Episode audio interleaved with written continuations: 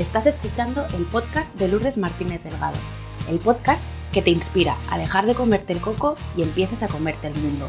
Sube el volumen que empezamos.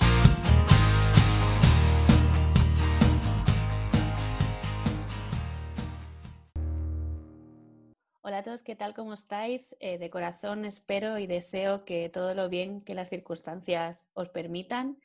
Hoy me siento muy afortunada y estoy muy feliz porque al otro lado de la pantalla se encuentra una persona que para mí es de esas que digo yo que hacen tribu, que me habéis oído hablar si me seguís en las redes sociales, que nos conocimos como por casualidad, aunque creo que ninguna de las dos creemos en las casualidades, sino más bien en las causalidades. Y, hoy me acompaña Sandra Reyes de Fogata, a quien le voy a dar paso para que ella misma se presente, nos diga quién es, a qué se dedica y cuál es tu misión. Bienvenida Sandra y muchas gracias por estar aquí. Muchas gracias a ti, Lourdes, por invitarme, que me hace, me hace mucha ilusión, ya lo sabes. Y nada, pues, pues me presento, yo soy Sandra Reyes, ya me has presentado, soy consultora de marca especializada en identidad verbal. Esto es, le voy a explicar un poquito porque a la gente le suele sonar a chino. Me dedico a crear o a reposicionar marcas desde la estrategia y las palabras, o sea, ponerles nombre, lo que se llama naming, contar su historia de una forma que conecte, que es el storytelling, de una forma eligiendo muy bien qué contamos, cómo, con qué palabras, y el copywriting que está también muy relacionado, que es desde, pues hago desde guiones de vídeo hasta textos para webs, he llegado hasta escribir un libro para, conmemorativo de un aniversario para, para un cliente. Y también una vez que hemos hecho el trabajo estratégico, me coordino con, con otros profesionales, como pueden ser diseñadores, eh, animadores de vídeo o programadores para completar la parte, la parte visual de la marca también.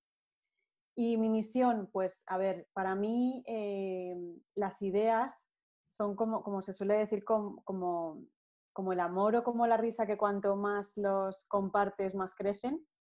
Entonces, para mí hay ideas de esas que cuanto más las compartes, más crecen, que son como chispas que saltan de una fogata y que con el oxígeno y el combustible adecuados tienen el potencial de cambiar el mundo. Entonces, yo lo que hago es poner esa estrategia y esas palabras a esas ideas para que puedan ejercer su fuerza transformadora y a través de la estrategia de marca, el naming y el storytelling, hacemos que lleguen más lejos para que cumplan su función y haciendo, haciendo nuestras vidas más fáciles, más felices, haciendo de este mundo un lugar para mí más sostenible, más amable y más saludable, porque todos de alguna manera eh, si estamos bien enfocados, a la gente muchas veces le cuesta verlo, pero si estamos bien enfocados, hacemos eso. O bajo mi punto de vista, deberíamos hacerlo. Mejorar la vida de la gente, mejorar nuestra forma de relacionarnos, de estar en el mundo de una forma más sana y con, alegría de vivir. O sea, de alguna manera todos creo que deberíamos contribuir a, esto. Y la gente muchas veces no se da cuenta de cómo su empresa o su proyecto contribuyen a esto. Y mi labor también está en este acompañamiento a la hora de encontrar cuál es eh, nuestro propósito de marca eh, para poder ponerlo en el centro de nuestras decisiones de negocio y también de nuestro relato. Yo creo que de alguna manera al principio del proceso mi trabajo se parece mucho al tuyo, eh, solo que tú les acompañas, acompañas a las personas desde un punto de vista más en su desarrollo personal y yo las acompaño en un proceso parecido, pero que tiene como objetivo la creación o la renovación de, de una marca. Y por el camino, además del propósito, pues definimos y trabajamos en el posicionamiento de su marca, de sus valores, su personalidad, el tono y el estilo que tiene que tener. Y bueno, a veces hago eso, otras veces me llaman solo porque necesitan un copy, solo porque necesitan un storytelling, pero ya en función del punto en el que esté cada, cada marca, cada proyecto, pues ya tomamos en un, punto.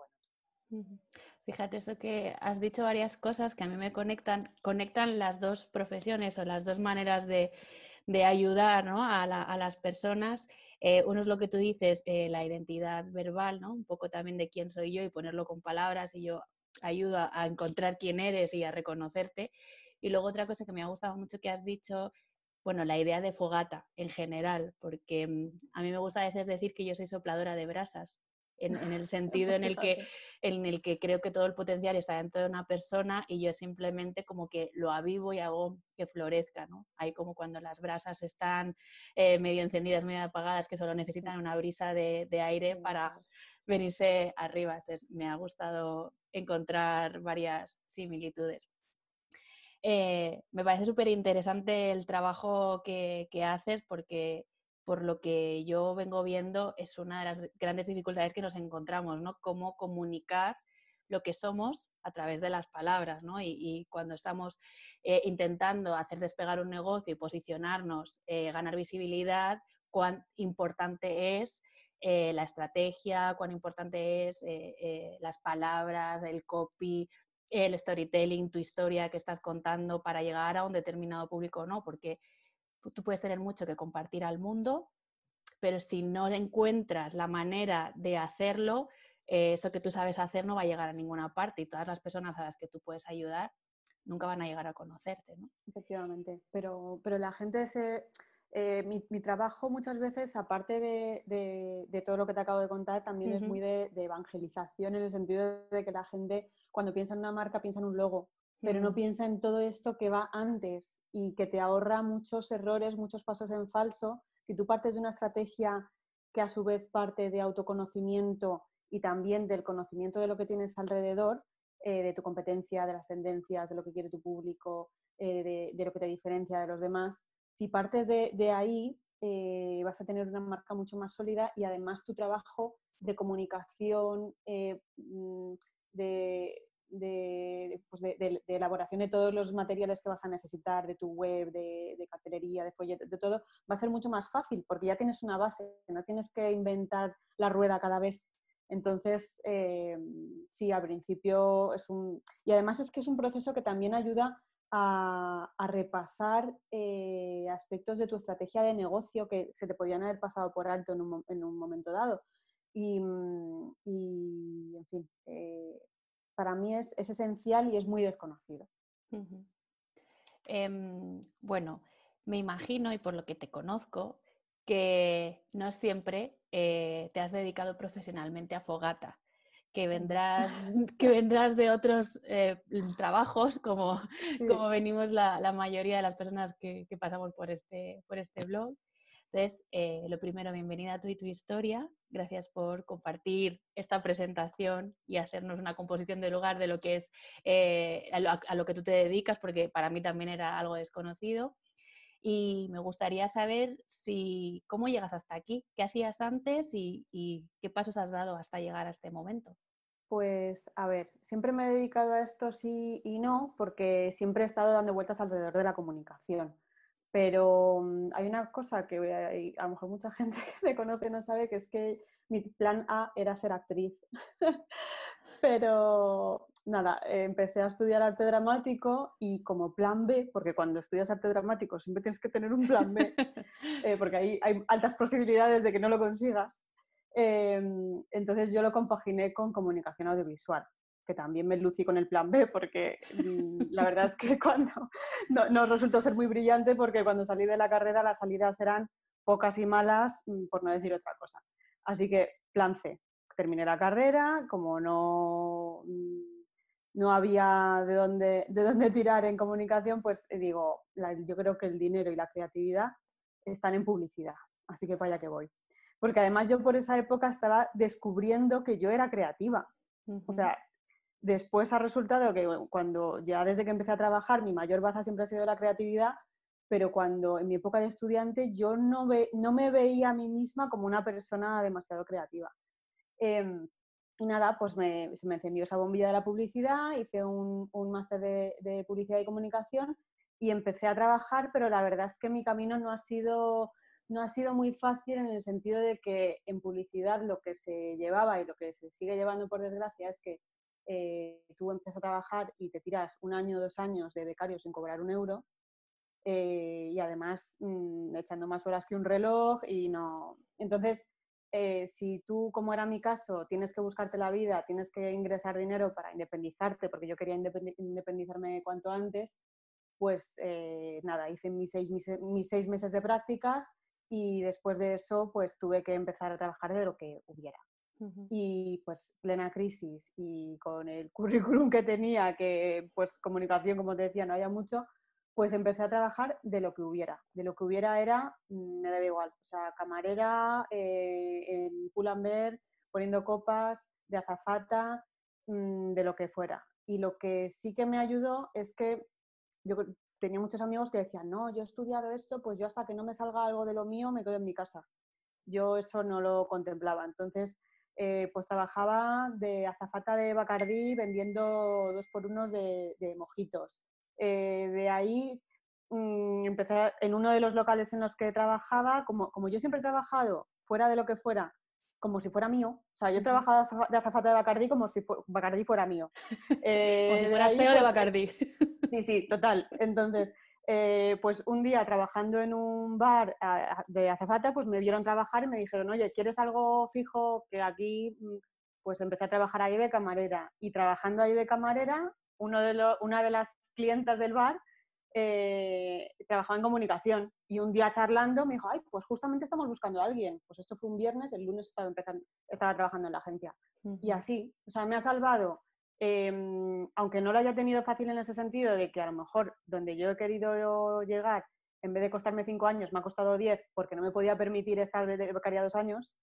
Em, pero la verdad es que el camino largo me ha enseñado toda una serie de cosas que no tienen precio lo, que, lo que me ha salvado, que te decía, es pues no quedarme en mi casa por eh, esperar el trabajo perfecto, ideal, eh, adecuado a lo que he estudiado, y ni más ni menos, y trabajar siempre como si la empresa fuera mía. Eso es lo que me ha hecho, al final, por casualidades que decías tú, no casualidades, sino causalidades, eh, pues al final de mi camino llegar a, entonces, de ahí, pues de azafata, camarera, agencia, era una agencia de comunicación que tampoco era 100% de lo mío, pero bueno, ya vas metiendo la patita y vas viendo un poco de qué va la cosa. Mm. De ahí me fui a una agencia de publicidad y de, la agencia de publicidad, eh, que ahí pues trabajé para, ahí sobre, sobre todo trabajé para ONGs, organizaba el Día de la Banderita de Cruz Roja. Em, era una agencia muy pequeñita, entonces hacía de todo y aprendí muchísimo. Hacía pues mm, me organizaba eventos enormes yo solita, hacía labor de planning de publicidad, hacía labor de ejecutiva de cuentas, de creatividad, de copy, hacía de todo, la verdad, aprendí muchísimo. Pero sí que es verdad que como es un mundillo tan mal pagado y tan mal considerado, pues yo llegó un punto que yo dije, para lo que hay aquí, mm, pruebo por mi cuenta. y le a una amiga, nos montamos una agencia en 2015 y estuvimos tres años con la agencia de branding em, hasta, que, hasta que ella decidió que no quería continuar y entonces me quedé yo sola y fue cuando, como empezaron a hacer Fogata.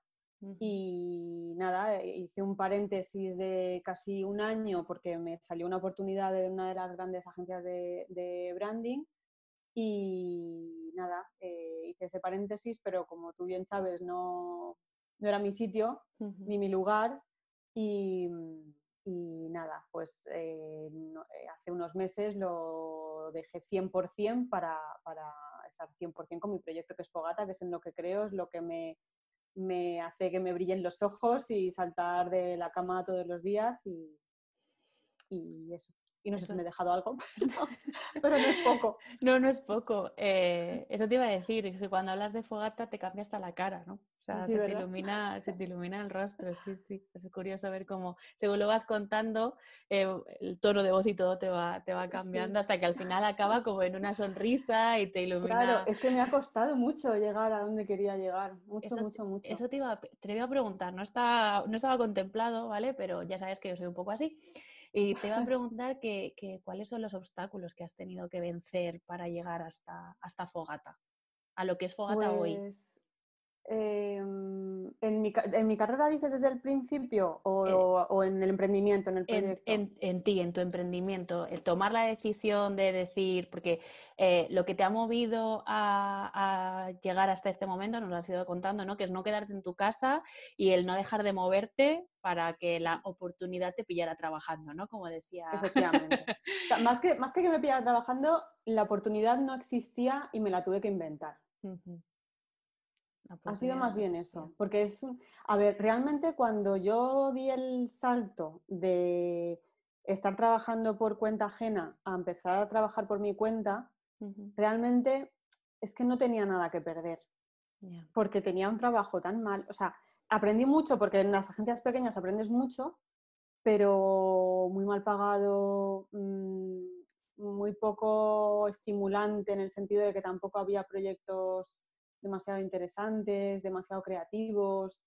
Em, quizá me ayudó eso, que no tenía gran cosa que perder, que no era esto que gente que tiene un puestazo, que está súper bien colocada y dice, ¿cómo voy a dejar yo esto ahora? No, estaba en un momento pues con 29 años que tenía mm, sin hijos, o sea, no, pues eso, no tenía nada que perder, porque yo capitalicé mi paro y entonces yo pues tenía lo que me hubiera correspondido de paro, pues tenía ahí por lo menos unos ingresos para, para tirarte a la piscina mm.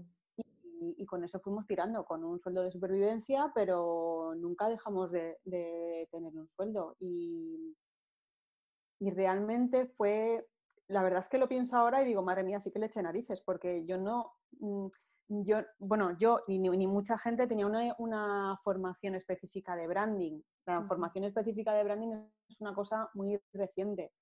Yo simplemente lo que hice fue coger y decir, a ver, mm, ¿qué pongo en la coctelera eh, y qué, va a salir de aquí? Yo soy una persona, mm, ya por aquel entonces ya me había enterado de que era una persona creativa. Entonces digo, a ver, soy una persona creativa, se me da bien nada, mm, las estrategias, se me da bien las palabras, me da, soy una persona muy empática. De hecho, lo he tenido que trabajar en terapia porque a veces demasiado. Em, se me da muy bien como cogerla, extraer la esencia de lo que es la gente, de lo que son los proyectos y luego eh, tener la sensibilidad y la, lo, que yo llamaba mi, enciclopedia de, de, conocimientos aparentemente inútiles, que solo me servían para ganar el trivial. Pues toda esa enciclopedia, porque me interesa absolutamente todo, todo me interesa, yo decía, todo esto la enciclopedia, la empatía, la creatividad, la experiencia en comunicación, la experiencia en publicidad, todo esto, si lo pongo en una coctelera, que me sale? Y dije, branding. Y fue así. Y fuimos haciendo las cosas de una forma muy autodidacta y luego ha resultado que cuando he trabajado para, las grandes, tanto, tanto en nómina como luego en colaboraciones, ha resultado ser mm, la forma acertada de hacer las cosas. como yo estaba haciendo las cosas de una forma autodidacta, con algunos matices y obviamente siempre aprendes de ellos también, pero ha sido, eh, eh, era, como había que hacer las cosas. Entonces, em, pues mm, es genial porque trabajas con, clientes de todo tipo, todo tamaño, todo sector, aprendes muchísimo, que eso me sigue retroalimentando mi enciclopedia y, ya no sé ni por qué te estaba contando esto. El, por qué no, no, tiene mucha, mucha importancia. A mí me, por resumirlo en una frase, me quedo con hacer uso de tus fortalezas, ¿no? Porque lo que ibas poniendo en esa coctelera son fortalezas. Mm. Al final, qué, bueno darse cuenta de que uno tiene talentos que puede poner al servicio de, otras personas, ¿no? Con el nombre que cada uno le quiera dar, en tu caso, pues fue branding. Sí, a mí quizá yo creo que lo que me ayudó, porque siempre también tenía mucho síndrome del impostor, ¿eh? Y de vez en cuando asoma la patita, pero ahora le pego una colleja cada vez que se asoma. Pero quizá lo que siempre me ha motivado y me ha hecho eh, que me pudiera más la ilusión que el miedo era eh, la esperanza de que mi trabajo sirviera para, para algo positivo. O sea, yo decía, pues si me llama Coca-Cola no voy a trabajar para ellos porque es muy malo para la salud. Y que luego me tendría que ver en el papel de que me llamaran y decirles que no, pero, em, pero siempre he tenido como esa ilusión de que las cosas que yo sé hacer sirvan para ayudar a la gente de alguna manera. Entonces yo decía, Jolín, pues si, si yo puedo elegir en qué proyectos trabajo, si yo puedo de alguna manera eh, comunicarme y dirigirme a, a clientes que estén alineados con mi forma de ver el mundo, Em, mi trabajo eh, será útil en ese sentido. No será simplemente, pues eh, el marketing tiene como muy mala fama, ¿no? Como mm. que siempre nos están mintiendo, que nos están vendiendo la moto. Y yo decía, jolín, no, tiene que ser más que esto. O sea, la creatividad, la, comunicación, eh, el marketing también tiene esa parte de, de hacer las cosas de una forma honesta y es simplemente, para mí mi profesión siempre ha consistido en encontrar la verdad y contarla de una forma creativa, de una forma bonita, de una forma divertida, de una forma que conecte, ¿no? En función del caso. Pero no es más que eso. Y yo creo que eso es lo que me, ha ayudado a, que las dificultades se hicieran pequeñas, porque las hay, siempre las hay, pero, pero siempre me ha podido más la ilusión que, las dificultades. Esto que hablábamos el otro día, ¿no? Cómo domar el miedo a base de propósito. Eso es. Y qué importante es tener un propósito grande, pequeño, mediano en la vida que, te ayuda a levantarte los días que no tienes fuerza ni de, salir de la cama. Sí, desde luego. Qué bueno. Em, nos has contado un poquito cómo nos puedes ayudar con poniendo todos estos ingredientes en la coctelera del branding que decidiste llamarlo pero me gustaría que hiciésemos un poquito más de hincapié en este, en este tema y nos contaras cómo eso que tú haces tan bonito em, puede ayudarnos a que dejemos de comernos el coco y empecemos a comernos el mundo. Vale, a ver. Yo creo que el proceso de creación o de reposicionamiento de una marca, eh, cuando lo hacemos desde esa parte estratégica, desde ese enfoque estratégico del que te hablaba, lo primero que, a lo primero que te ayuda es a ordenar tus ideas. Eh, las ordenas, las pones en contexto, porque para competir necesitas saber dónde lo estás haciendo. Eh, te pones a analizar, bueno, en este sentido lo hago yo para los clientes, quiero decir, eh, analizamos tendencias de, a nivel macro, o sea, que se mueve en el mundo a nivel, mm, qué es lo que quiere la gente, qué es lo que quieren los consejos de administración, eh, hacia dónde van las cosas a un nivel muy generalista, también a un nivel micro, ah, vemos las tendencias de, tu sector, em, analizamos quién es tu competencia, qué es lo que está haciendo desde un punto de vista de comunicación, de posicionamiento, qué es lo que está eh, ofreciendo. Em, lo ponemos y lo ponemos eh, en el contexto de, pues, comparar qué es lo que está haciendo tu competencia con lo que estás haciendo tú para ver qué cosas son las, las digamos, los más, los, eh, los, eh, los, básicos de tu categoría y en qué te tienes que diferenciar para no ser uno más. Em, analizamos qué es lo que, lo que busca tu público, que no quiere decir que te tengas que ajustar solamente a lo que, a lo que tu público quiere, porque muchas veces la gente no sabe lo que quiere y se lo tienes que decir tú. Pero bueno, que eh, a lo que voy es a que pues, eh, analizamos muy bien tu entorno y eso también nos ayuda a, ubicarnos. O sea, ordenamos las ideas, nos ubicamos en el contexto y cuando tenemos claro quiénes somos, eh, qué hacemos y qué queremos, lo de comerse el coco ya no tiene, no, no hay sitio para comerse el coco, no hay tiempo. y cuando tenemos una buena marca, construida sobre la base de una buena estrategia y con una buena identidad verbal y visual, qué duda cabe de que te comes el mundo con ella, porque conectas con tus públicos de una forma mucho más profunda, se establecen unas relaciones mucho más sinceras, más leales, más auténticas. Entonces, para mí, ese es el, encastre un poco entre, entre mi disciplina y dejarse de comerse el coco y, comerse el mundo. Hombre, yo como emprendedora eh, estoy de acuerdo contigo en, esto que dices de cuando tienes a alguien que te acompaña en el camino, en algo que tú no dominas, en algo no tenemos por qué saber de todo, eh, tu, nivel de, estrés, de, ansiedad, de no saber, de, síndrome de impostor incluso, como que disminuye, ¿no? Y, te da opción de ver otras posibilidades y oportunidades. está este dicho, ¿no? De el camino, al final del camino puedes llegar eh, solo o puedes llegar acompañado, ¿no?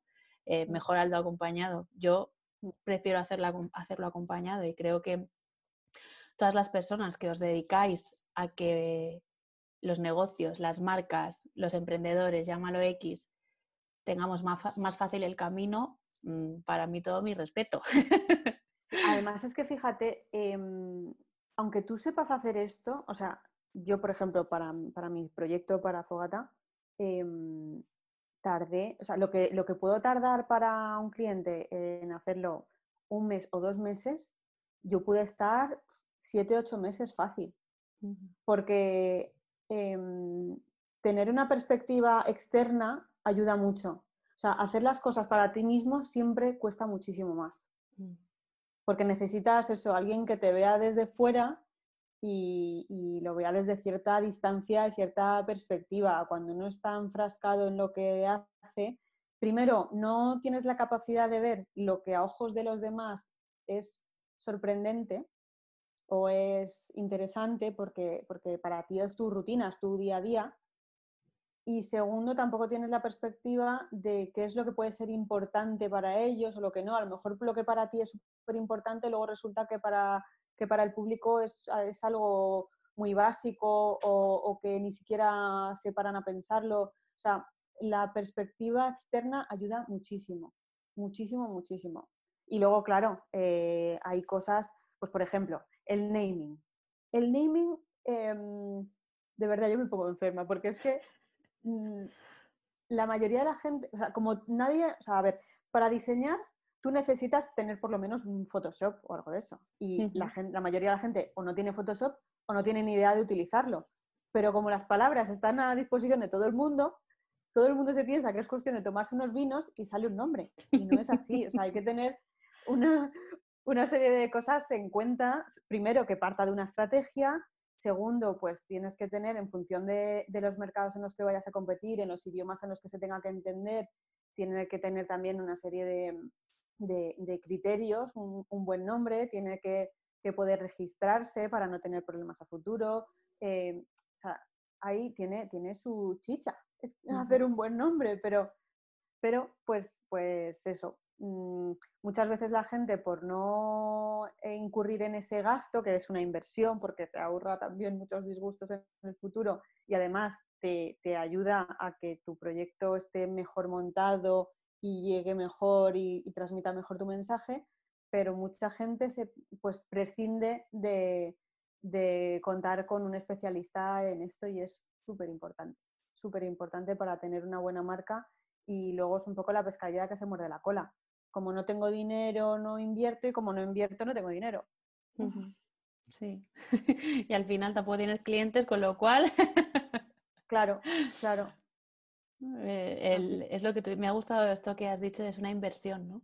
Eh, lo que pasa es que, creo que al principio eh, nos encontramos con dificultad en dónde invertimos nuestro dinero, ¿no? Hay, por eso lo hilo con lo que te decía antes, cuando tienes a alguien que te acompaña en el camino, que ya ha recorrido ese camino antes que tú, jolín, te da como seguridad y confianza de decir, vale, yo, yo, sé que la responsabilidad última es mía y que yo soy quien decide qué, decisiones se toman o hacia dónde nos vamos a orientar, pero no es lo mismo un campo infinito de, opciones que no sabes cuál es el mejor para ti, que te digan, mira, para ti, con tu mensaje, con lo que tú quieres hacer con tu público, hay esto, esto o esto. Entonces tú ya decides, ¿no? Es como un poco efecto buffet libre. No, no, sé lo que quiero porque lo quiero todo. claro. un poco esto. Y mm, al hilo de lo que estabas hablando también, y por lo que hemos ido comentando a lo largo de la entrevista, eh, yo siempre he mantenido que no hay desarrollo profesional sin desarrollo personal. Entonces, me gustaría que tú me dijeras, sobre todo porque creo que hay ciertos vínculos y conexiones entre lo que hemos dicho al principio, lo que tú haces y lo que, y lo que yo hago, ¿cómo de importante crees que es un proceso previo de autoconocimiento eh, a la hora de construir lo que estamos hablando, ¿no? Tu, marca, esto que decías de qué, quién eres, qué quieres y, qué mensaje tienes que, quieres transmitir. Pues a ver, para mí el proceso de, conocerse eh, nos ayuda, de momento, de primeras, para empezar, para ganar confianza. Que eso, mm, tanto si tienes un, tanto si quieres buscar trabajo, como si trabajas ya en una empresa, como si tú quieres desarrollar tu proyecto o ya tienes tu proyecto y tienes que seguir haciéndolo crecer, eh, nos ayuda a, ganar confianza porque, sabemos quiénes somos. Mm. Tú no puedes ir por ahí eh, a, hacer clientes o, en fin, a lo que te propongas ese día si no tienes confianza en ti mismo y sin, sin saber quién eres no puedes tener confianza. Para mí va, va no sé si, no sé si según lo digo está quedando tan claro como lo tengo yo en mi mente, pero, pero yo lo veo así. Y, después, para ser auténticos, eh, no para no hacer lo que ya se ha hecho o lo que hacen eh, los de alrededor. Para mí también de eso sirve autoconocerse y esto lleva su tiempo. O sea, recuerdo que yo al principio miraba mucho más a los lados para, para inspirarme o decir, ay, ¿cómo lo hacen estos que molan tanto y, y cómo lo hacen? Y intentar identificar por qué tus referentes te gustan tanto para tú también aplicar lo mismo y, y recuerdo que era eh, un desgaste enorme, porque mirar a los lados, em, a ver, está bien para, inspirarte y enriquecerte y demás, pero, pero creo que nunca va a tener tanto valor como mirar dentro de ti. Em, yo cuanto, cuanto más me conozco, menos necesito mirar a los lados para definirme. O sea, otra cosa es que mira a los lados pues para, pues para aprender y seguir mejorando, pero, pero mm, cuanto más me conozco, menos necesito mirar a los lados y más aprendo a mirar dentro y a sacar conclusiones de dentro y a sacar lo que tengo dentro para que lo conozcan los de fuera. Mm. ¿no? Eh, y cuando, cuando sabes quién eres y tienes tu manera de hacer las cosas, que va a ir evolucionando porque siempre tiene que haber una, mejora continua, ¿no? que tú tengas tu manera de hacer las cosas no quiere decir que sea inamovible y que sea, y que sea la verdad absoluta. Pero, pero cuando sabes quién eres, tienes tu forma de hacer las cosas que es la tuya y que es diferente de, la de, las de los demás y que es, y, va conformando, pues digamos, tu, ventaja competitiva, ¿no? Em, y conocerte, para mí, te da un lugar en el mundo a ojos de los demás, pero también a, los tuyos propios. Mm. O sea, te, ubica, te... ¿no? Si, si, no tienes ese conocimiento de ti mismo, corres el riesgo de ver eh, lo fascinante que es todo el mundo, pero no ver lo fascinante que eres tú. Mm. Sí, yo creo que ha quedado la idea bastante clara, por lo menos a mí me ha quedado súper, súper clara esto que, empezabas hablando de la confianza para terminar hablando de, la respuesta está en el interior. Y hay algo que me, ha, mm, que me ha resonado mucho de lo que has dicho y es que cuando uno mira hacia afuera, eh, lo que está haciendo es compararse. Mm, no, no, no, es, no eres tú, lo que hay fuera no eres tú.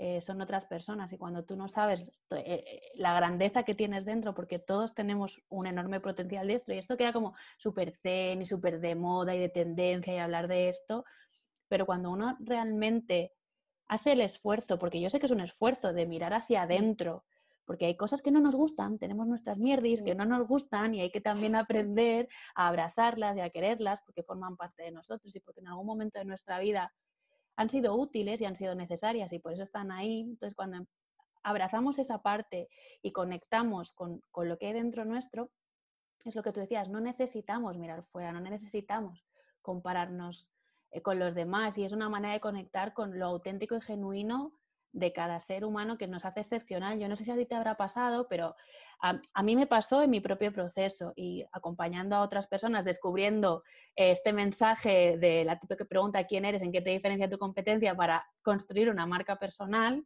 eh, que no es exactamente eh, tu caso, pero eh, un poco de identidad verbal también tiene, tiene que ver con esto, es que confundimos el diferenciarnos con algo mm, único en el universo, cósmico, y nos entra nos, cagamos, por decirlo de alguna manera, ¿sabes? No, somos capaces de ver qué es eso nuestro que nos hace tan especial y, ponemos la palabra único y es como, ¡Ah!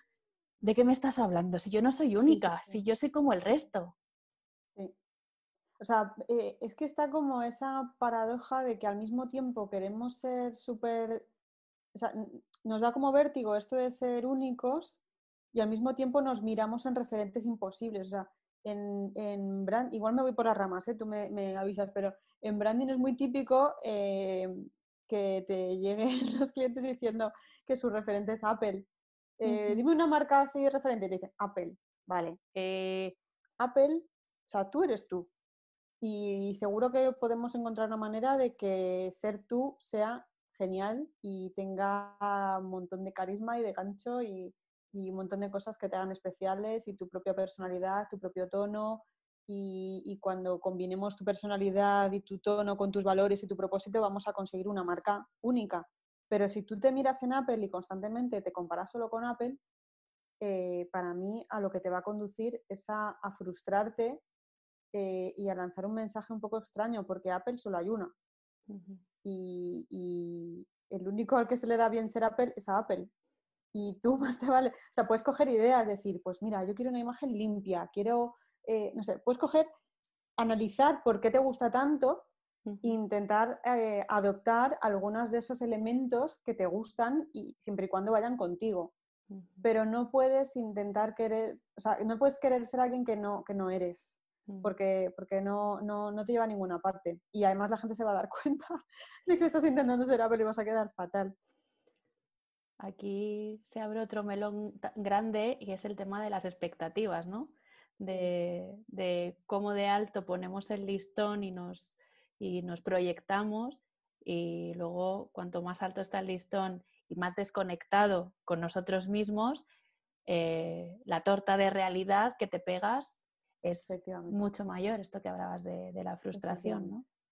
Pero, y, con lo que decías antes, em, de que mm, cuando decimos que tenemos que ser únicos, la gente dice, pero yo cómo voy a ser único y tal. Em, yo, sabes que siempre estoy hablando de Simon Sinek porque me, encanta. Eh, y es el gran gurú del porqué y del, y del propósito, ¿no? Y mm, el otro día estaba pues, mm, releyendo uno de, sus libros que son súper inspiradores para estos temas y, me vino bien recordar una cosa, que es que el, el, propósito no tiene por qué ser único. O sea, es la combinación de tu propósito con tu personalidad, tus valores, lo que hace un cóctel único. Pero tu propósito no tiene por qué serlo. O sea, el propósito de una empresa puede, que, puede ser, por ejemplo, Em, no sé, contribuir a la salud de los niños en el colegio, imagínate. Em, y, eso no tiene por qué ser, o sea, no tiene que haberse te ocurrido solo a ti. Es más, si hay mucha gente que comparte tu propósito, muchísimo mejor, porque entre todos mm, más fácil que lo consigamos, ¿no? Eh, o sea, un propósito es una cosa muy grande como para pretender conseguirlo tú solo. Mm. Entonces, no, no, hay por qué agobiarse porque en, mm, eso tenga que ser único y que solo se te haya ocurrido a ti. Es el cóctel, es la mezcla de todos los elementos que conforman tu marca o que conforman tu personalidad los que hacen que seas único. En esa coctelera comentabas eh, valores, qué importantes son los valores, ¿no? Para mí estar alineado con tus valores, eh, eh, coherencia al final, ¿no? Mm. valor, talento, tu mensaje, tu personalidad, es, para mí es la clave del éxito mantenerte ahí alineado y, conectado con el propósito que te va a ayudar, lo que decíamos antes, ¿no? A levantarte cada día y a que las dificultades se hagan un poquito más pequeñas y a que el día que no estés bien, pero tengas claro y estés conectado que con tu para qué, pues no estarás bien, pero seguirás adelante, ¿no? Y, y tirarás con, lo que te venga eh, hasta el final. Nos has compartido muchísima información valiosa. Eh, luego te voy a pedir que me pases dos, tres referencias de, este autor que tanto te gusta para que lo pongamos también en los, en los comentarios, las notas del podcast. Pero mm, voy a abusar un poquito más de ti, de tu tiempo. y, te, te, voy a pedir, si te apetece, eh, compartirnos dos o tres consejos, tips, trucos, llámalo como, como más rabia te dé, para que podamos ordenar nuestras ideas, poner foco y conectar eh, nuestra personalidad, nuestro mensaje, nuestro tono para enamorar a nuestro público. Vale, para mí eh, hay una cosa súper importante para ordenar ideas que parece, es muy evidente, de perogrullo, pero, pero mucha gente no lo hace, que es escribirlas.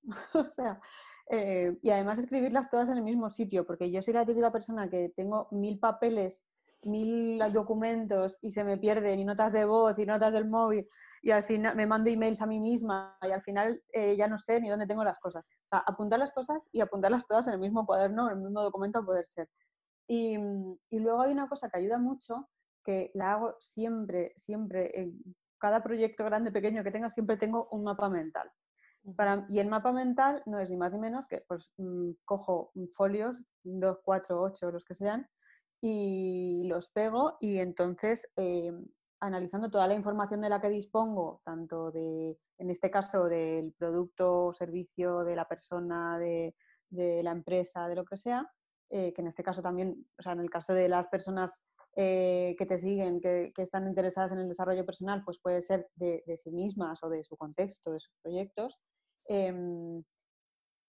Y volcamos la información que tenemos, eh, sintetizándola, por supuesto, pero eh, esto es mucho trabajo de, rotulador y de colorines y de subrayar y de tal, pero una vez que hemos analizado toda la información que tenemos, se trata de volcar las cosas principales, digamos, en, formato eh, nube de tags, ¿vale? Palabras sueltas que sintetizan las distintas ideas y vamos volcando pues la información de, nosotros mismos, de nuestros públicos, de la las personas con las que queremos conectar Mm, y, después de hacer ese trabajo de síntesis, sintetizamos, lo volcamos en el mapa, en el mapa mental y luego empezamos a, divagar, a tirar ideas que tienen que ver con las palabras que hemos escrito, eh, palabras, todas las palabras que se nos puedan pasar por la, por la cabeza, eh, adjetivos, eh, películas, personajes, lugares, o sea, lo que se nos ocurra.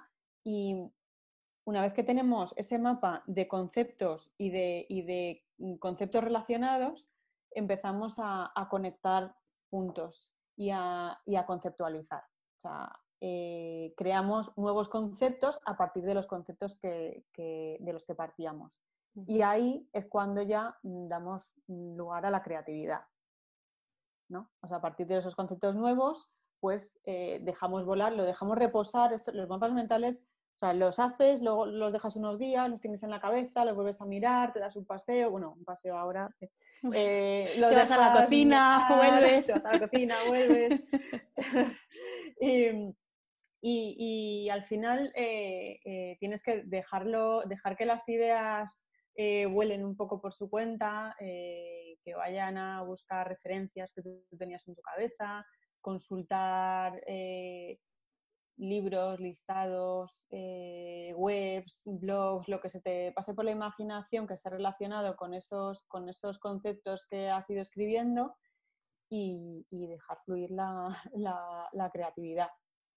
Eh, y para mí esa es mi, digamos, la, base de, mi trabajo y, es algo que creo que está al alcance de todo el mundo, el hacer esos, esos mapas y, a mí, a ver, hay gente a la que le ayuda, por ejemplo, moverse mientras piensa. Yo soy una persona de escribir para pensar.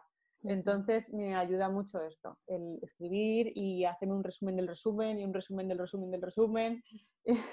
Entonces creo que es una, sí, creo que es una metodología que ayuda mucho a primero a divagar y luego a lo mejor de ese primer mapa te haces otro quitando la paja eh, y vas como enfocando las ideas que más te, te han gustado de todo lo que has escrito, pues a lo mejor haces otro nuevo y haces nuevas ramificaciones y para mí es una técnica que me, ayuda mucho. No sé si se ha quedado muy clara. Pero... Sí. ha quedado muy clara, pero hay veces que... Te iba a preguntar si tienes algún artículo en tu blog donde hables de, de mapas mentales, por poner el enlace. Eh, de mapas mentales, eh, no, pero es un buen punto. Mira, lo voy a vale. No, está, o sea, hablando de un poco de, todos estos procesos, está la, serie que escribí sobre cómo se crea una marca. Eh, entonces habla un poco de esto, de sí, hay una, hay uno de los de los posts de cómo se crea una marca que es inspiración, desde los primeros y ahí creo que eh, hablo un poco de esto, pero no sé si específicamente de mapas mentales. es, que por eso me suena que de alguno de tus artículos, de post o algo, algo has hablado de este tema. Digo, no sé si... Puede ser el de inspiración. Bueno, cotillón. Pero mira, eh, escribiré uno específicamente de los campos mentales porque es un, es un mundo. Es una buena herramienta, sí. Además, eh, estas dos últimas semanas, a fecha que estamos grabando esta entrevista, estas dos últimas semanas has hecho como una serie en tu Instagram con diferentes ejercicios para ayudarnos precisamente a, a poner un poco en orden todas estas ideas y foco. Y a mí hubo particularmente dos que me encantaron. Uno fue el del árbol, sí y otro fue el de, em, si fueras una película, un animal, un... me gustaron mucho. Entonces también ponemos por aquí tu Instagram para que la gente cotille y tenga muchos más eh, recursos disponibles a su alcance. No sé si hay alguna cosa más que te gustaría compartir con nosotros, algo que se nos haya quedado en el tintero. Bueno, nosotras sabemos que tenemos temas para dar y, y tomar. Eh, nada, pues eh, a ver, no sé si se, ve muy bien la, relación entre lo que voy a decir y lo que hemos estado hablando, pero en estos momentos eh, a mí me gustaría transmitir el mensaje, ya que tengo la oportunidad, de que, mm, de que cada uno eh, tome conciencia del poder que tiene, porque ahora mismo nos necesitamos mucho unos a otros y necesitamos que cada uno eh, coja el toro por los cuernos y haga lo que pueda para que esto mm, para que esto mejore. O sea, eh, vienen unos tiempos difíciles y, y, creo que todos tenemos talentos y todos tenemos mucho que aportar para poder remontar cuanto antes. Entonces, creo que tenemos que, tomar una, actitud proactiva de no esperar a que nos vengan a rescatar, sino, sino ver, eh, hacer ese, ese, autoconocimiento para ver qué podemos aportar, cómo podemos ayudar, eh, cómo podemos innovar, cómo podemos ayudar a nuestro vecino, cómo podemos buscarnos la vida a partir de ahora de una forma que, aporte de alguna manera. Creo que es un buen momento. Eh, hay veces que la vida te, fuerza a hacer reset y creo que es un buen momento para eso, para parar, pensar y, ver cómo podemos aportar eh, a partir de ahora. Mm. A mí eso que dices me resuena mucho porque ha sido uno de mis aprendizajes de cuarentena, que digo yo, eh, coincido en contigo en que la vida nos ha obligado a parar para reequilibrarse porque algo estábamos haciendo bastante mal. Y como no éramos capaces de verlo por nosotros mismos, ha dicho, eh, os voy a parar y os voy a poner en vuestro sitio porque vais a acabar conmigo, ¿vale? El planeta ha dicho, vais a acabar conmigo y, si, yo me acabo, mm, se acaba todo. Entonces, para mí ha sido cómo me voy a replantear mi futuro siendo un poco más em, cuidadosa y respetuosa con el medio ambiente, por ejemplo. Eh, he pasado de ver la Tierra, el planeta Tierra, eh, como una fuente de recursos inagotable que están ahí para mí, como cuando uno abre la nevera y coge lo que necesita, a, a, tomar responsabilidad y de decir, no, es que es fuente de abundancia y yo soy la que casi tendría que pedir permiso para poder hacer uso de esos recursos. ¿no? Entonces, temas que para mí antes pasaban desapercibidos, empiezan a tomar importancia. Entonces estoy intentando ver de qué manera puedo ser más responsable con eso. Es la forma que yo he encontrado para que esto tenga un sentido, para que esto tenga un, un para qué impacte en mi vida de alguna manera, porque la suma de una gota y otra gota y otra gota llena un vaso y, y estoy completamente alineada con el, el, mensaje que transmites. Así que muchas gracias por usar este, este espacio para, darnos una colleja cósmica. no, ya nos la ha dado, yo no la he dado, ya, no ¿eh? ya nos la han dado a todos. Pero para que no se nos olvide que hay un para qué detrás de, todo esto. No, y sobre todo porque veo que hay mucha gente que está en, esa posición de, mm, a ver cómo va a venir a ayudarme a mí eh, eh, el Estado, el gobierno, la autonomía, lo que sea, ¿no? Y entonces a mí se me viene esa frase de Kennedy de de no pienses lo que, no te preguntes lo que puede hacer tu país por ti, sino lo que puedes hacer tú por tu, país. Yo lo ampliaría a país, mm, vecindario, mundo, eh, como, como, lo quieras ver, pero, mm. Mm, pero tenemos que, tomar esa, esa, perspectiva de qué podemos hacer nosotros. Totalmente de acuerdo. Bueno, Sandra, cuéntanos en qué proyectos andas eh, metida o dónde te podemos encontrar cuáles son, así más, más en un futuro más próximo, eh, tus próximos pasos. Pues eh, ahora mismo la verdad es que con este reset del que hablábamos, eh, pues me he planteado la posibilidad de, o necesidad, no sé cómo llamarlo, de diversificar mi, trabajo y, y, mis fuentes de ingresos y demás. Entonces, estoy trabajando en algo que, tengo, que llevo eh, mucho tiempo con ello ahí detrás de la oreja y, ahora pues ha sido el momento para, ponerlo en marcha, que es la parte más, digamos, de divulgación y la parte más formativa de, Fogata. Que hace muchos años que la gente me dice, ¿y no tienes un curso? Pues no, no tengo un curso, pero lo voy a tener. pues eh, desarrollar el podcast, desarrollar otras formas de, comunicación, eh, ebook, Em, cursos, webinar, masterclass, eh, clases. O sea, lo de las clases, por ejemplo, es una cosa que tenía, eh, que he dado clases así de forma más esporádica, pero es una cosa que tenía muy en mente, empezar a colaborar con universidades, con escuelas, pero ahora, mira, se para todo. Pero, pero no, es buen momento para mí para desarrollar pues eso, un, programa, ordenar los conocimientos que tengo para ver cómo puedo eh, ponerlos a disposición de los demás, de qué manera, Así que eso es en lo que estoy trabajando ahora, en, diversificarme un poco, ¿no? Aparte de esta parte de, consultoría de, estratégica de marca. Y, nada, ¿y dónde me podéis encontrar? Pues en mi web es fogata.es, muy fácil, y en Instagram y Facebook, sobre todo Instagram más que Facebook, es eh, arroba fogata.es. Lo dejaremos todo en las notas del podcast para que no me cabe ninguna duda que hay algún oyente que siente curiosidad por conocerte más y saber más de ti y de tu trabajo. Así que pondremos los enlaces bien facilitos para que puedan acceder sin ningún tipo de problema a ti y a tus perfiles. Yo no me queda más que, agradecerte eh, tu generosidad, todo lo que has compartido con nosotros, tu tiempo, eh, esta energía tan bonita que desprende siempre y que hace fácil cualquier encuentro que, que hay entre, entre nosotros entre nosotras en este caso. Mm, y, me gustaría que, nada, dijeras unas palabras finales para despedir el podcast. Pues nada, animo a todo el mundo a encontrar esa, chispita que tiene con, potencial de cambiar el mundo, que suena muy grandilocuente, pero de verdad, de verdad que todos lo tenemos. y nada, encontrar sus, su potencial incendiario, nada más. que, está ahí, de verdad que está ahí y, tanto si, es a nivel personal como si es a nivel marca, aquí estamos las dos para, para provocar incendios por ahí. para provocar incendios. Pues con, este llamamiento a despertar nuestra llamita interior y a, dejarnos expandir por, todos nuestros talentos, eh, me despido de Sandra y me despido también de todos vosotros y como siempre nos vemos el próximo martes. Adiós.